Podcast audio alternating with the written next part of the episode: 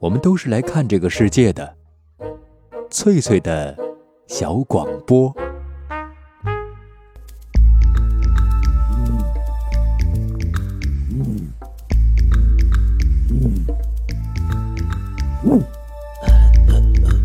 寻访华夏文明，感受自然美景，探索过去的足迹，唱响未来的星空。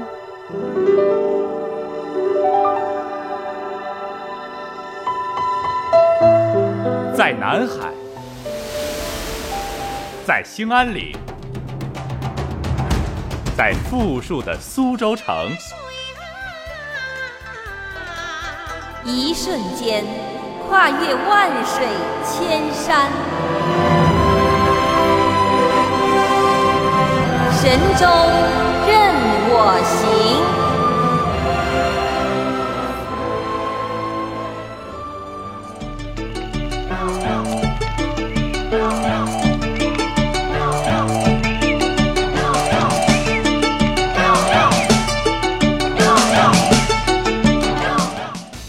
场的各位好朋友，这里是海峡之声广播电台，欢迎准时收听旅游节目《神州任我行》，我是冯翠，很高兴在一个美好的夜晚伴您一路同行。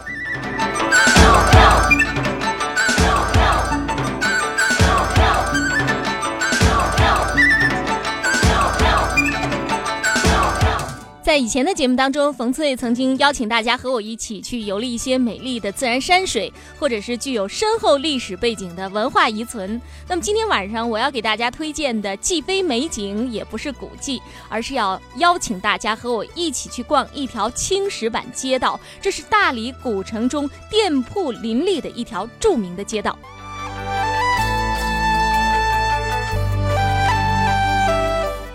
我在以前的节目当中曾经给大家专门介绍过美丽的大理古城，那么听过的朋友和我一起感受了古城中那种闲适的气氛。大理古城的确是一个非常能闲得住的地方。如果我们在都市的钢筋水泥构筑的丛林当中疲于奔命哈，然后忽然发现自己需要放松一下，那么我建议你到大理古城去生活一段时间，绝对是一个明智的选择。而且那里的游人啊，不像丽江那么多，所以是在那儿度过一段闲暇时光的一个非常好的地方。那么要游览古城，我们不妨从南城门开始啊，登上城楼就可以纵览四周的风景，然后沿复兴路横穿古城，一路上各式各样的小店是大门洞开，我相信总有一间是你喜欢的。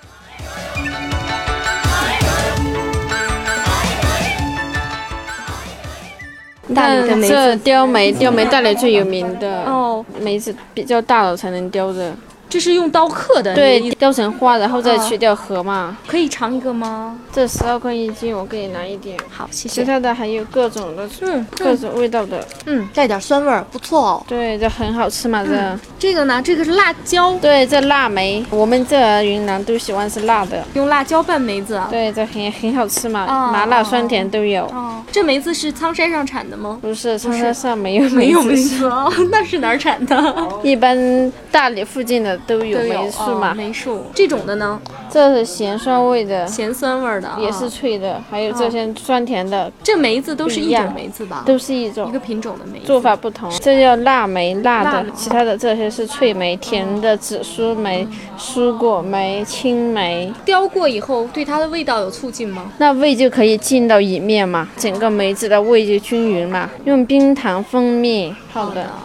那边是干的干梅子是吧？干的雕梅，这是梅吗？也是梅，里面包的是梅，梅子捣碎以后包的。用一个树叶子哈，这不是树叶，这是苏叶，苏子叶哈。对，它为什么叫冰梅呢？也就像梅饼嘛，叫成移音嘛，就冰梅。冰梅，冰梅好听一点嘛。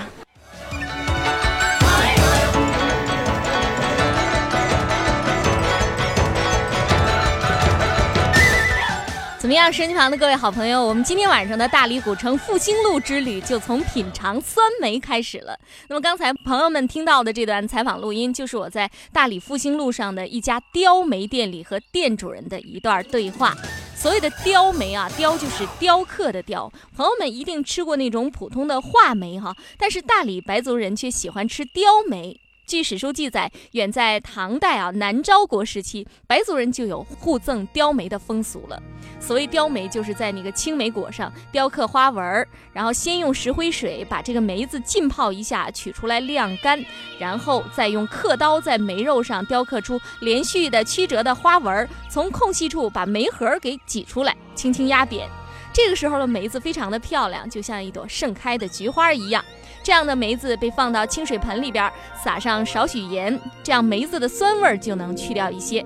然后呢，就被放进了砂罐，用红糖、蜂蜜去啊腌几个月，等到梅子变成金黄色的时候，就可以拿出来吃了。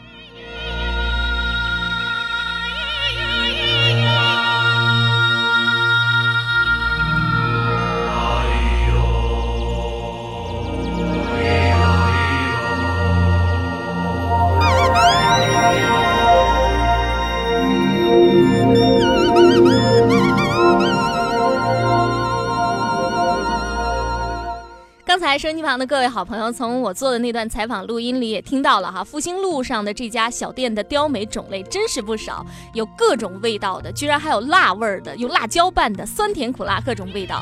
我想光是听我这样说一说哈，您是不是就有一点流口水了？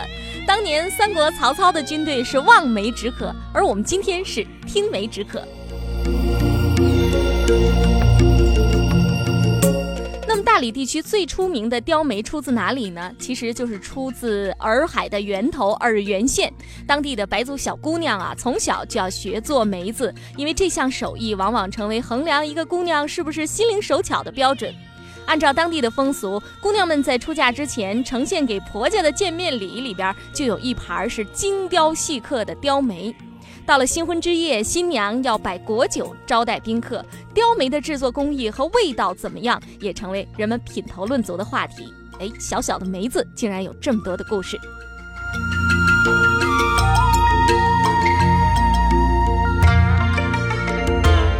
在这家小小的雕梅店里，我还看见了两样长得非常奇怪的东西，那就是沙参和地参。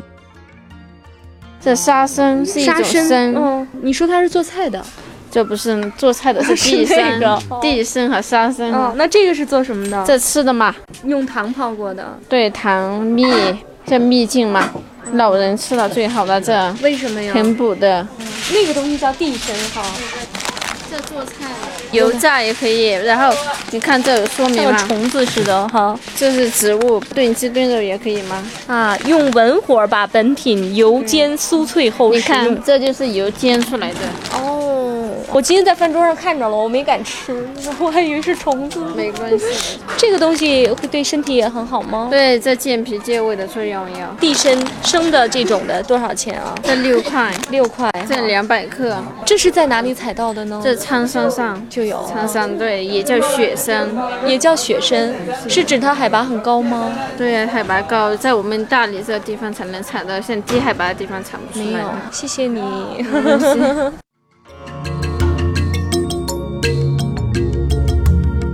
啊，这家小小的啊小吃店的主人对我们是多么的好啊！在那逛了半天，又品尝人家的梅子，又对人家的沙参、地参指手画脚哈、最后什么也没买，居然还受到了热情的接待。那么刚才我们听雕梅店的主人又给我们介绍了大理苍山的沙参和地参是怎样食用的。这两样东西啊，我是分辨不出来，因为它们长得很像，都有那个手指头长短和粗细，冷眼看去啊，就像是那个一条僵了的虫子一样。在大理白族风味饭店中用餐的话，哈，油炸地参一般都是被当做小碟儿、小凉菜来招待客人。嗯，看上去像虫子啊，但实际上是植物，咬上去是又酥又香。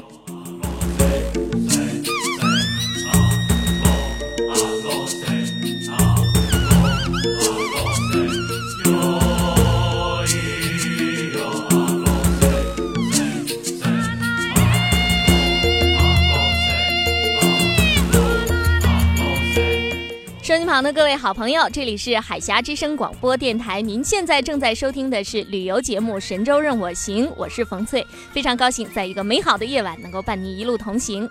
在刚才我们吃过了雕梅啊，看过了地参，接下来我要带您到大理古城复兴路上的一家小茶叶店去看一看，您可以比较一下那里的茶叶店和我们身边的茶叶店有什么不一样。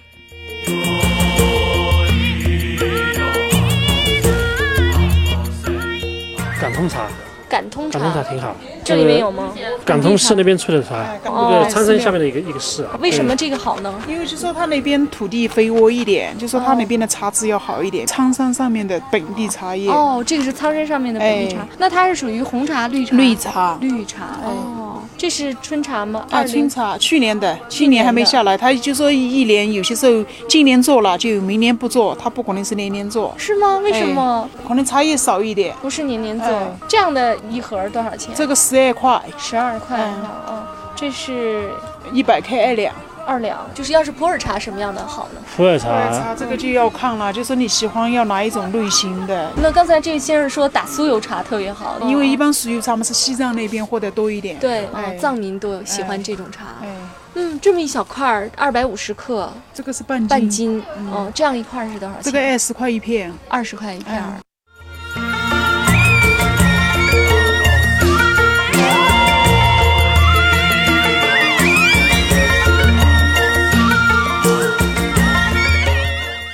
友们，刚才听到的这段对话当中，除了我的声音哈、您比较熟悉以外，还有两个陌生的声音。那个男生呢，就是我在大理的白族好朋友王华直；那中年女性的声音，自然是茶叶店的女主人了。那么原来这家小店当中卖的啊，都是大理本地的茶叶。两位大理人都为我大力推荐了一种茶叶，叫做感通茶啊，是一种绿茶。感通茶，感就是感动的感，通就是通道的通。那其实它是产自苍山感通寺方圆近十平方公里的圣应峰马龙峰山脚一带，周遭有三条溪水环绕。由于那个地方具有雪山、云雾、清泉、沃土等得天独厚的条件，加上悠久的种茶还有制茶传统，所以感通茶历来是被看作大理的茶中上品。这种茶冲泡出来啊，汤色嫩绿清澈，而且滋味甘醇。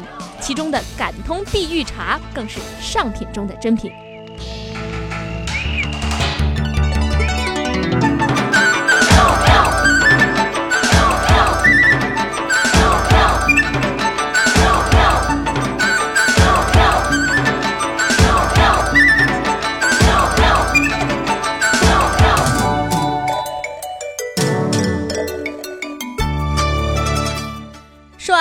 普通茶，那么朋友们，接下来再听我说一说这个云南的普洱茶。云南普洱茶是云南的特产啊，那大理下关的普洱茶也是相当出名的，因为这些茶叶啊都是那种一块儿一块儿的啊压成的，像砖茶一样的，而且这个年头越长呢，卖的越贵，味道也越甘醇。大多数人喜欢用这个普洱茶，啊，去打酥油茶哈、藏民们最喜欢这种茶了。因为它大多销往四川啊、西藏等地。据说用这个四川沱江之水去泡下关的普洱茶是风味独特，所以它又叫沱茶。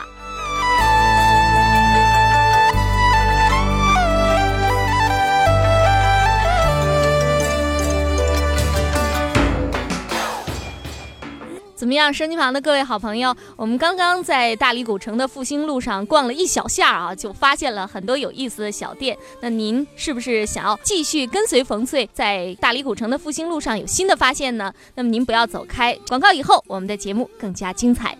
小小摇滚哟，小小您来，每当我听到这首山歌，就会想起湖南的一个小镇。清清的河水，蓝色的土布，土家妹子嘹亮的歌喉，她们有着不一样的生活。其实，我们也可以拥有这样的生活。每晚十八点，神州任我行。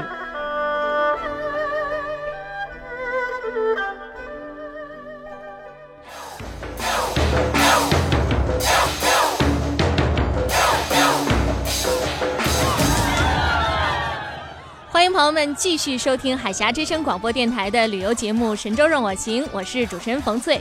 我们使用中波六六六调频九零点六，短波七二八零幺幺五九零四个波段为您播出，请您选择收听。接下来的时间，我们还是在大理古城的复兴路上好好的逛一逛，看看还会有什么样的新发现。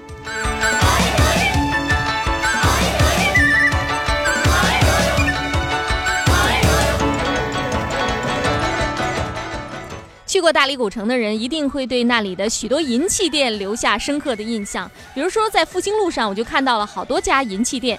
后来我才知道啊，大理加工生产这个金银首饰的历史是非常悠久。清朝末年的时候啊，居然还出现了专门销售金银首饰的一条街。那么如今，大理啊、下关、凤仪、喜洲、微山等地区仍然有很多银匠专门用传统工艺去制作金银首饰。我随便挑了一家店走进去，就受到了店主人的热情接待。白族最喜欢戴的是有这个手镯。这是银的，嗯，这是银勺子哈，银筷子，嗯，白族人家女性一般都喜欢戴银饰吗？哦，戴银饰，嗯，戒指什么都戴。我你手指头都卸掉了嘛，这两个。哦哦哦，你做饭卸掉了，哦，平常都戴着。这个是主要是辟邪。戴银子有什么好处？辟邪的原因，特别是娃娃一生下的以后，一个月以后戴个手啊或者脚上啊，它就不哭。你们那儿就出匠人是吧？嗯，匠工匠哦，工匠。家盖了房没有啊？盖了，盖了，盖了几间房啊？我们盖了。房子是快凑的很，宽敞的很，小到宽敞了。房子六间，家里有多少口人啊？两个儿子，一个姑娘，一个姑娘。这个是那几年做这个是不行的，挨批斗戴口梦子。哦。七一二年那几年。就是要富的。但是现在。开放以后，我们做银器这个是相当好，相当好啊！来买的人多吗？啊，多。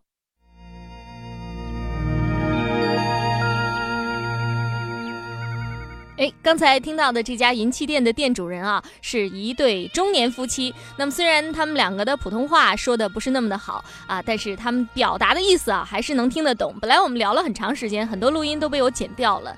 这个小店面虽然不是很大，细长细长的，但是经营的银器品种非常齐全。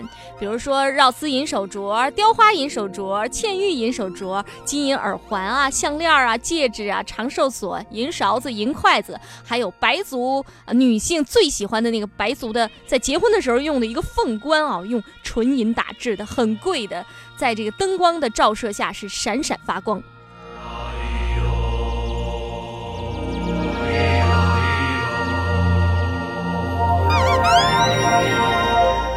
尽管我和这两位银器店的主人接触的时间不是很长，只聊了那么一会儿，但是我还是能够感受到银器店给传统手工艺者的生活带来的种种变化。比如说那个盛装的女主人啊，让我今天还是记得很清楚啊，特别是她身上佩戴的各种银首饰，都说明白族的女性生活越来越好了。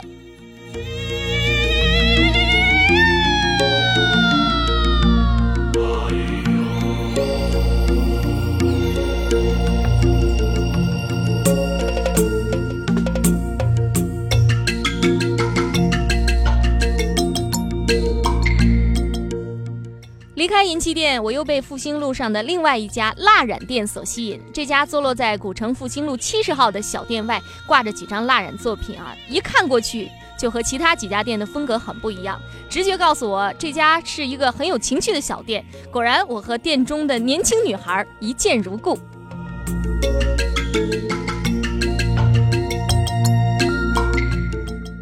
您贵姓啊？我姓杨，这些蜡人布是你做的吗？不是，也是请人做的。请人做的。图案有些图案的构思呢是自己构思的。嗯，你学过美术？没有，我老公学过。啊啊啊！蜡染呢源于贵州，但是现在大理呢也做。我们请的做的这个师傅，他也是个贵州的，因为他做的蜡染比较漂亮，做的都是属于精品的蜡染。像他临摹的这个放正的国画机，就临摹的比较到位。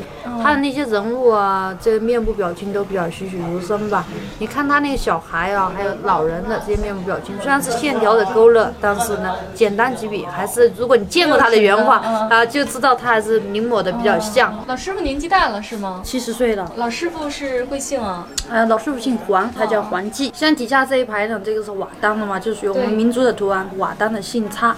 啊，装点东西啊，比较实用的。那个都是可以用来做那个装饰的啊，装饰大多都是壁挂吧，啊，也有桌布啊，还有沙发套啊这些，但是那些颜色呢比较单一。这个也挺好看的。啊，那个呢是苏武牧羊的抽象，然后呢，刚才那个景颇新娘旁边这个是霸王别姬的抽象。像我们这种原来昆明的有几个师范教幼稚园的老师也来我们这，就是拿过给做教材贴在他们的儿童的教室里边吧，感觉既装饰了，也可以给孩子讲讲故事。我觉得这种的肯定能挺好卖的，也不是说挺好卖吧。我觉得有些人来买这个，我觉得我这个不仅仅是装饰，还可以做到实用教材，我倒是还是蛮欣慰的。感觉我做这一行还是啊，还是不是说成就感，最起码觉得说还是多了一项用途吧。我觉得对自己不单单是做生意，有些时候还可以兼娱乐或者多一些了解，多一些信息。开这小店开多长时间了？嗯，我们家是三代人做玉石做的久，爷爷辈是做那个金银器包玉玉石的，然后呢坐下来到我父亲这一辈呢就开始跟这个老师傅接触，就做蜡染。如果当初做蜡染，也做了二十多年了吧。这间店是我们自己的，原来呢不仅仅在这做，还在其他地方也做。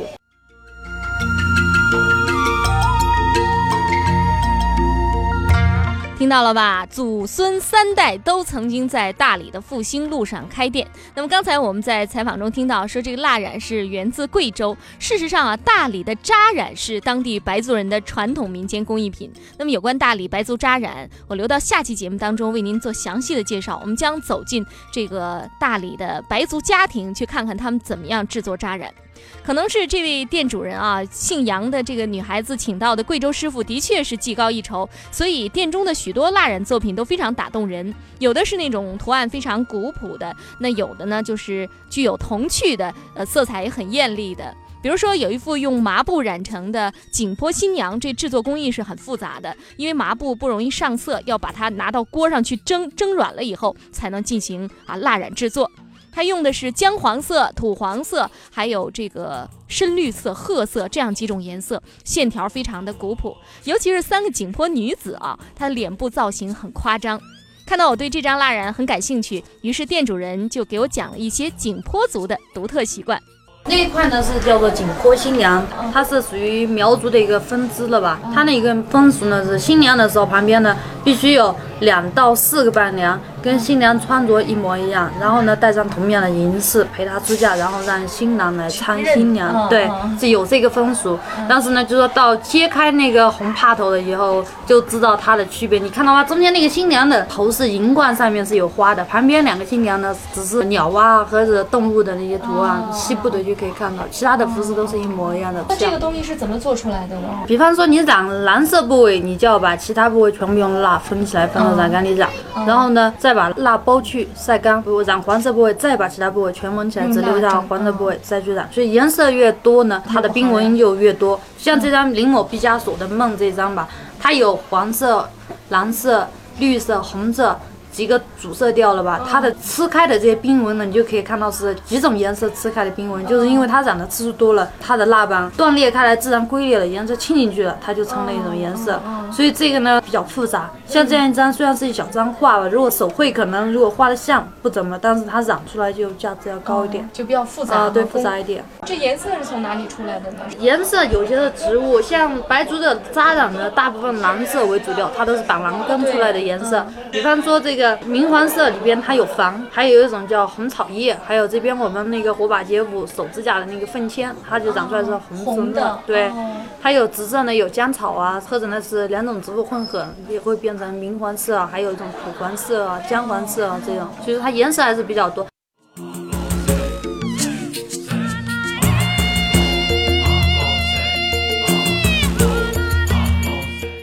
店主人的介绍，我们想我们了解到了啊蜡染简单的这个制作工艺。他提到的这个冰纹啊，买过蜡染的朋友就知道，这蜡染作品上会有那一丝一丝的纹路，其实那个是啊蜡糊上去，然后又包下来留下的。如果要是染的次数多的话，那么纹路的颜色可能就会更特别一些哈。而且我们知道，现在很多植物是可以做染料的，色泽也特别的鲜艳。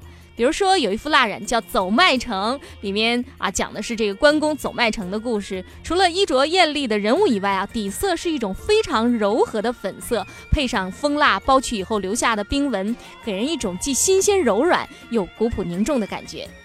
那最后啊，这位店主人真的是很了不起。你看我逛了那么多店都没有掏钱出来，最后这位啊杨姓的女子是将两副蜡染成功的卖给我，一副就是景颇新娘，一副就是走麦城。那么很多朋友想，我们买了蜡染作品，该怎么样装饰居室呢？一块小小的蜡染挂在房间的什么位置好呢？我们再来听听这位杨姑娘的建议。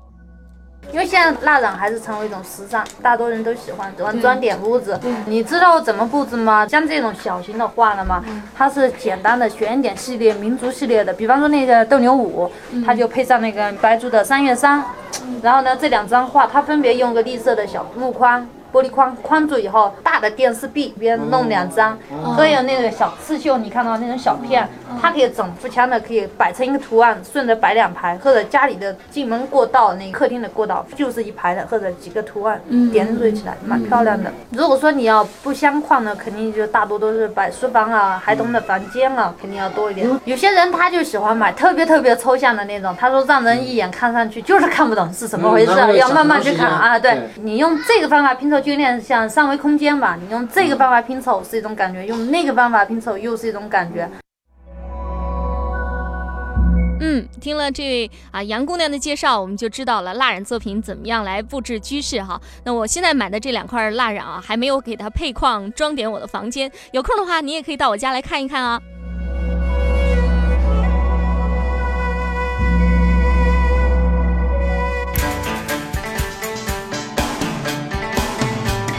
在这个城市里，有这样一群人，他们热爱美丽的自然山水，他们喜欢用双脚丈量大地，背起行囊，挺起胸膛，走在路上的每一天都是我们的节日。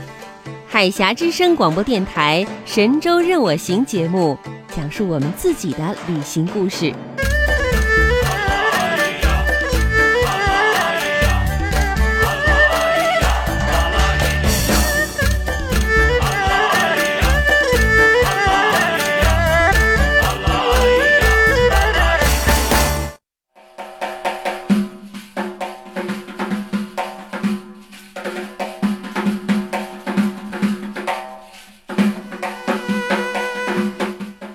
各位好朋友，欢迎继续收听海峡之声广播电台正在直播的旅游节目《神州让我行》，我是冯翠。前面的时间，我们在大理古城的复兴路上连逛了好几家非常有个性的小店。接下来，我要带您到复兴路四十四号一家面积很大的店铺当中去看什么呢？去看大理的特产大理石。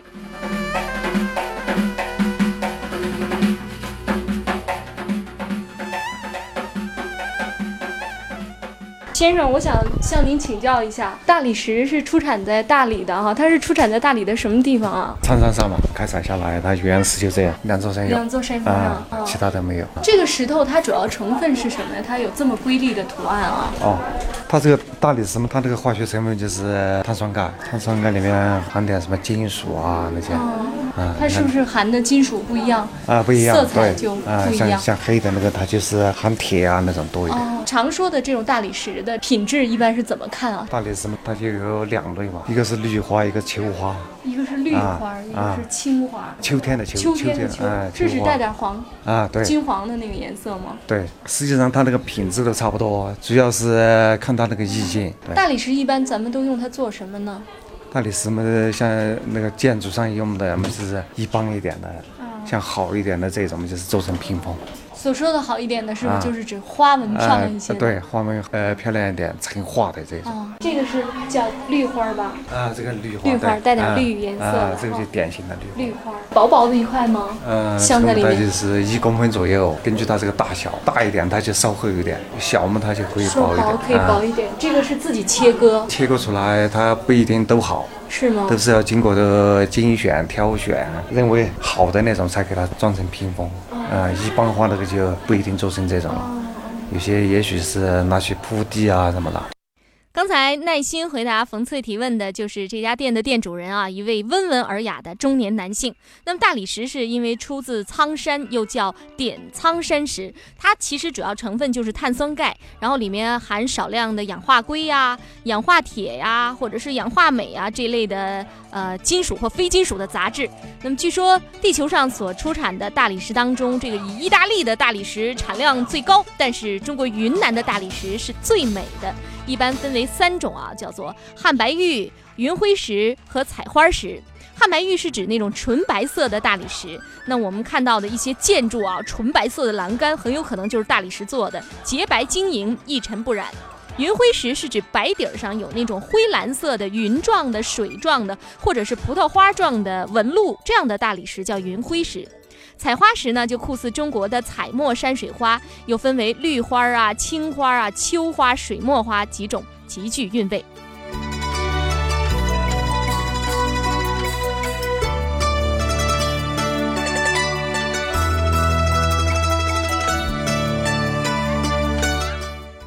说大理石的开采至今已经有一千五百多年的历史了，一般是在海拔两千五百多米的深山陡崖上开采，所以自古的时候，呃，大理石开采是非常艰难的。那么它被用作建造宫殿、庙宇、花园一些非常重要的建筑。那现如今，这个白族家庭也很喜欢拿大理石来做柱础啊，或者是啊做柱子啊，因为大理石具有这种隔热的作用。那像北京的故宫，还有北京的十三陵这些重要建筑，都用了大量的大理石。有些大理石还被做成笔筒、花瓶、砚台、屏风、家具等工艺品。我在的这家店其实有一个很好听的名字，叫雅斋哈。那么这家店当中，我就看到了很多由大理石打磨的壁挂和屏风，可见这位主人的情趣不一般。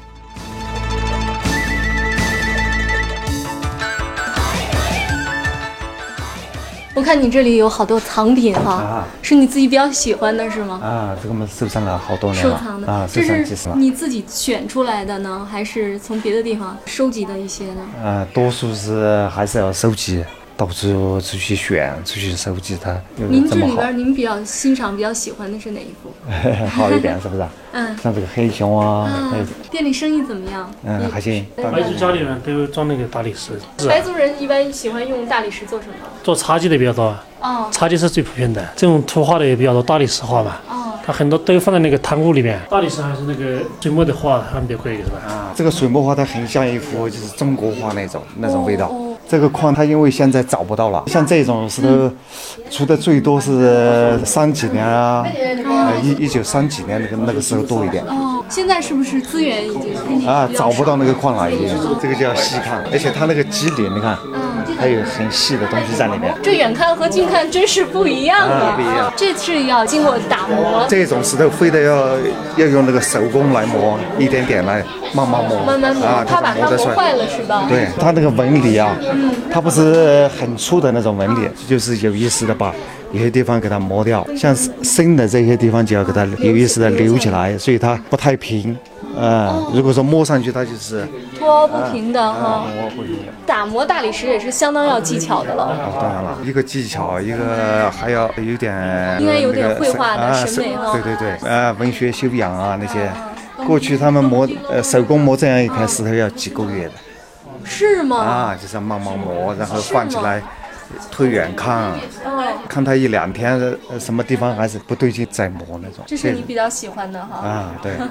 您是专门就做这个大理石，做了好多年吗？啊，我做了十多年了。你觉得这行当有意思吗？啊，有意思吗，也能赚钱，也很有味道，是不是？啊，走起来。在大理城的南面。啊，南面对。啊，南城门里面。那小店有名吗？啊，雅斋嘛，我这个店名。雅斋。啊，雅斋。您贵姓？我姓段。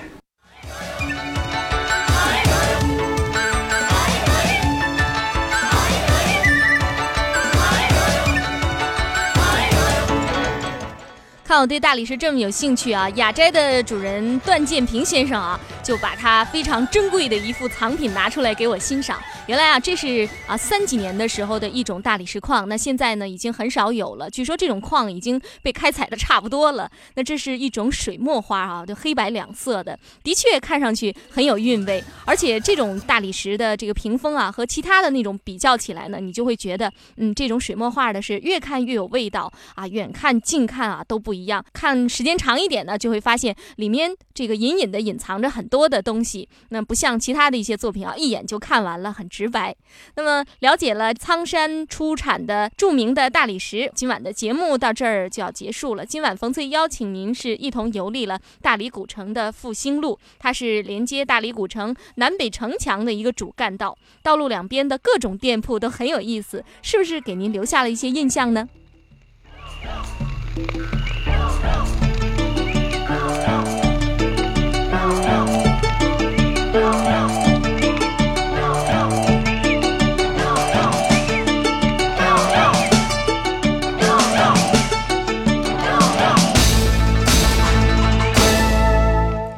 收音旁的各位好朋友对冯翠今天的安排是不是感到满意？今晚的节目到这儿就结束了，下次节目时间我们将同游大理乡镇啊，周城村和喜洲镇都是非常有意思的地方。感谢各位好朋友与我一路同行，我是冯翠，明天见。